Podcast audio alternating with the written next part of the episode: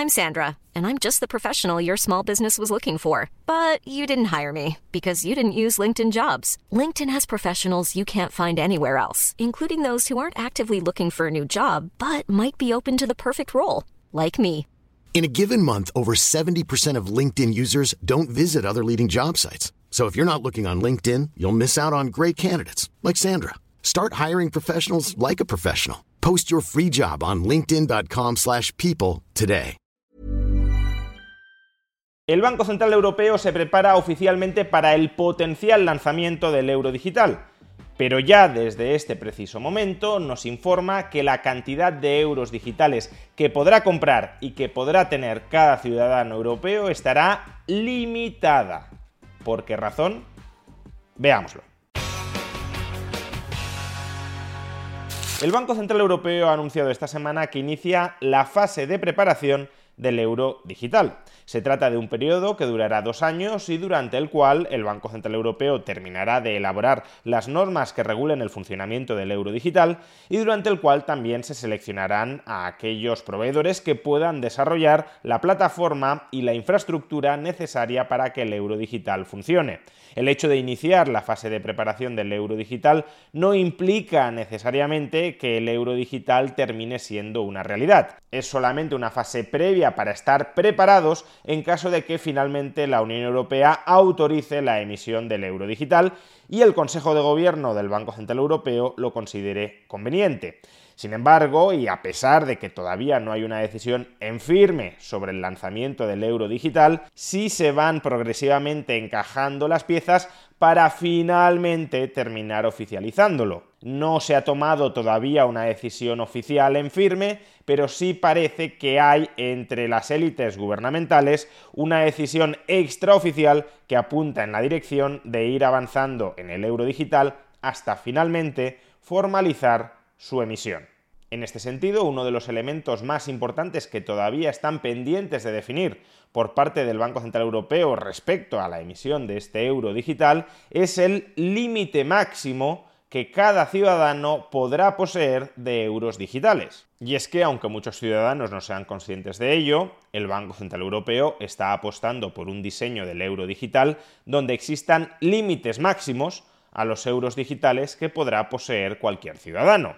Lo podemos leer justamente en el informe que ha elaborado el Banco Central Europeo para explicar algunos de los detalles y de las características de este euro digital. Tendrá que haber ciertos límites a la cantidad de euros digitales que los usuarios podrán poseer. Un límite de euros digitales por usuario.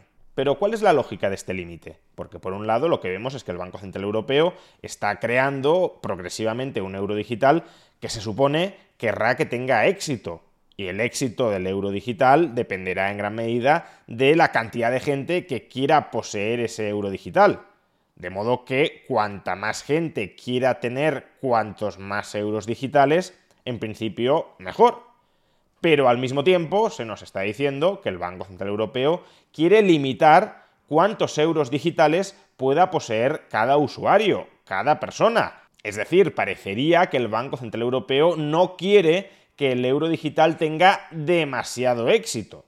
Que sí, que tengamos una cierta cantidad de euros digitales en cartera, pero no demasiados.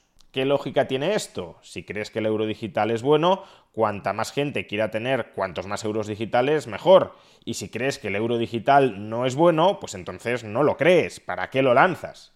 Pues la lógica es que según cómo esté diseñado el euro digital, puede poner en riesgo la estabilidad del sistema financiero europeo. ¿Por qué razón? Veamos, el euro digital será un competidor, será un sustituto cercano de los depósitos bancarios. Como ocurre con los depósitos bancarios, con el euro digital podremos hacer transacciones electrónicas rápidas y relativamente baratas o asequibles, en el caso del euro digital gratuitas. Y al igual que sucede con los depósitos bancarios y a diferencia del efectivo, si tenemos efectivo encima, pues nos exponemos al riesgo de que nos lo roben. Una persona que tenga 10.000, 20.000, 50.000 euros en efectivo en casa se expone, claro está, al riesgo de robo. Esto no significa que el efectivo sea peor que los depósitos o el euro digital. El efectivo tiene otras ventajas frente a los depósitos y frente al euro digital, como puede ser una mayor privacidad. Sin embargo, para quien no quiera tener efectivo por la facilidad de hacer transacciones y por el menor riesgo de robo, los depósitos de los bancos y el euro digital son más o menos activos monetarios que puede utilizar sustitutivamente. Con una muy importante diferencia, eso sí, el depósito bancario es un pasivo de un banco, de una empresa privada, y el euro digital, en última instancia, es un pasivo de los estados europeos. Por tanto, el euro digital es un pasivo bastante más solvente, bastante menos arriesgado que los pasivos de un banco privado. Es verdad que los depósitos bancarios por debajo de ciertos límites están avalados por los estados y en ese sentido la solvencia de ese tramo de los depósitos bancarios sería equivalente a la del euro digital, pero por encima de determinados importes, ese aval del Estado a los bancos ya no existe y por tanto sería más arriesgado tener un depósito bancario que poseer euros digitales.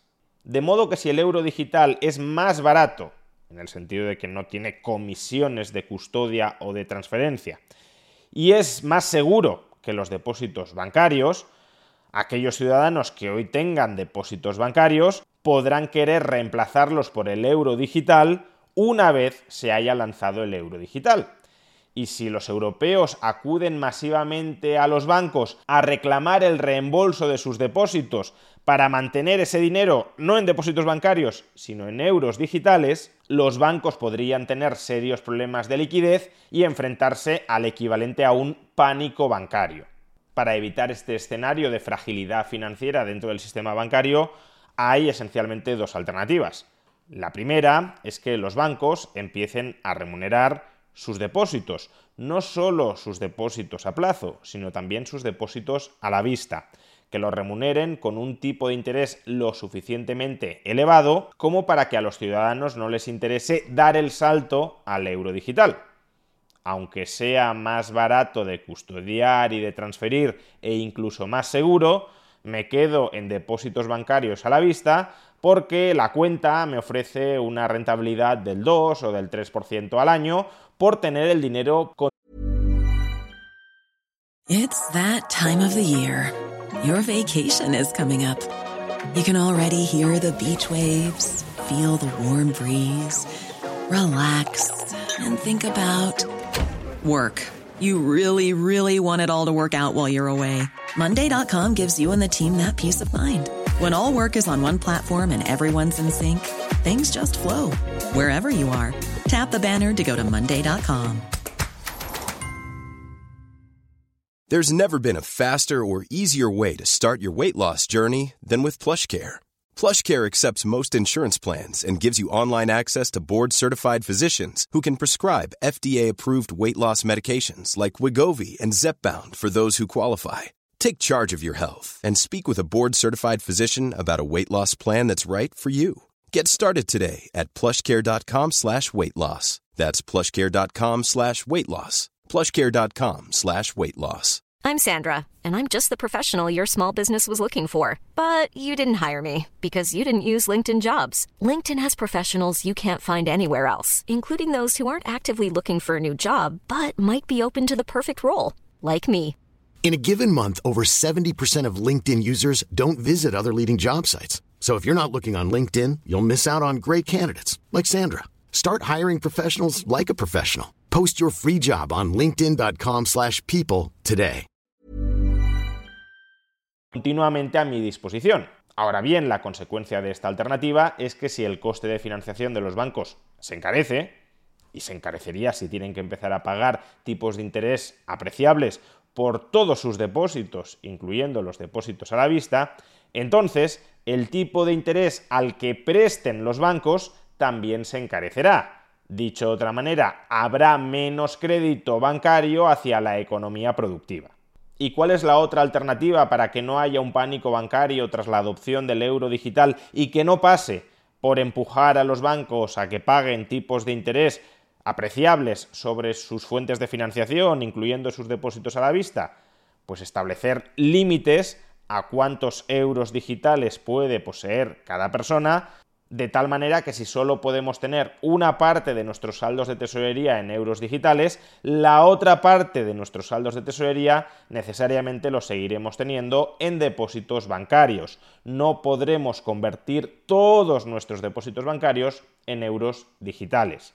Y esta es la alternativa por la que parece que ha optado el Banco Central Europeo. Si ahora leemos el párrafo entero dentro del que se incluía la frase que he extractado anteriormente, observaremos lo siguiente. Los ciudadanos tienen el derecho de convertir sus depósitos a la vista en efectivo en cualquier momento del tiempo. Sin embargo, el apetito, su ansia por hacer esta conversión está limitada por el hecho de que poseer elevados importes de efectivo conlleva el riesgo de perderlo o de que te lo roben.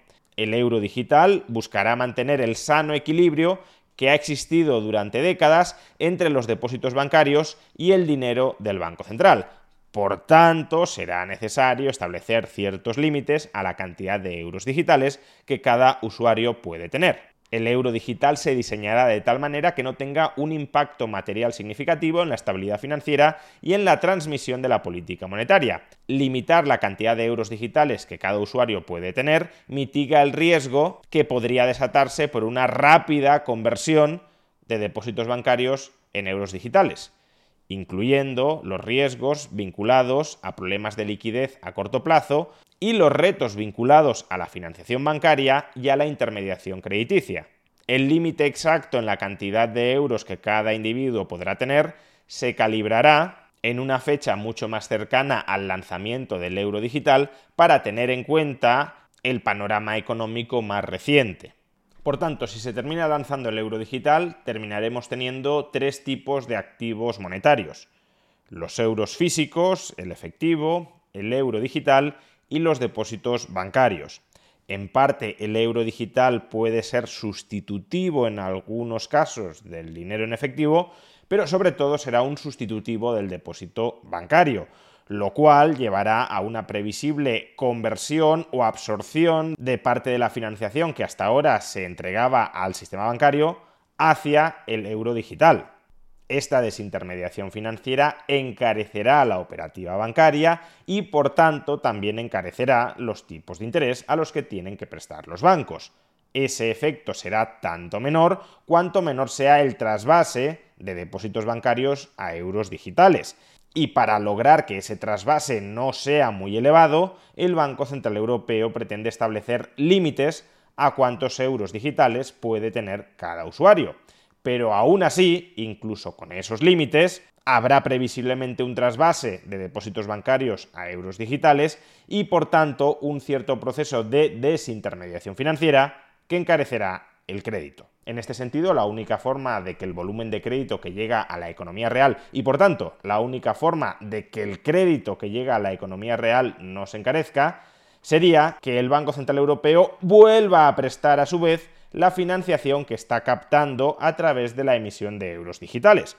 El Banco Central Europeo, al emitir euros digitales, está captando financiación de los tenedores de esos euros digitales que eran los antiguos depositantes de los bancos, y esa financiación la podría emplear o para extender créditos al sistema bancario, de tal manera que los préstamos que dé la banca ahora estén financiados no por los depositantes, sino por el Banco Central Europeo, o incluso, en un escenario más de ciencia ficción, porque no está aparentemente en agenda, pero incluso que el Banco Central Europeo se plantee dar directamente créditos él a la economía real, a los demandantes finales de crédito. ¿Cuáles son los problemas de estas opciones? Pues que el Banco Central Europeo no dispone de la información suficiente como para asignar eficientemente ese crédito entre los bancos y no digamos ya entre los demandantes finales de crédito. Por tanto, cuanta más financiación capte el Banco Central Europeo a través de la emisión de euros digitales, o más se reduce el volumen de crédito que llega a la economía real, o más ineficiente será la asignación de ese crédito a la economía real. Y de ahí la introducción de límites a la cantidad de euros digitales que cada usuario puede poseer, para no encarecer demasiado el crédito o para no volver esa asignación del crédito demasiado ineficiente. Pero en el margen, en el margen dependiente de la cantidad de euros digitales que se emitan y que puedan poseer los usuarios, en el margen el crédito si se encarecerá o se volverá más ineficiente. El propio diseño del euro digital nos informa precisamente de cuáles son algunos de sus principales defectos.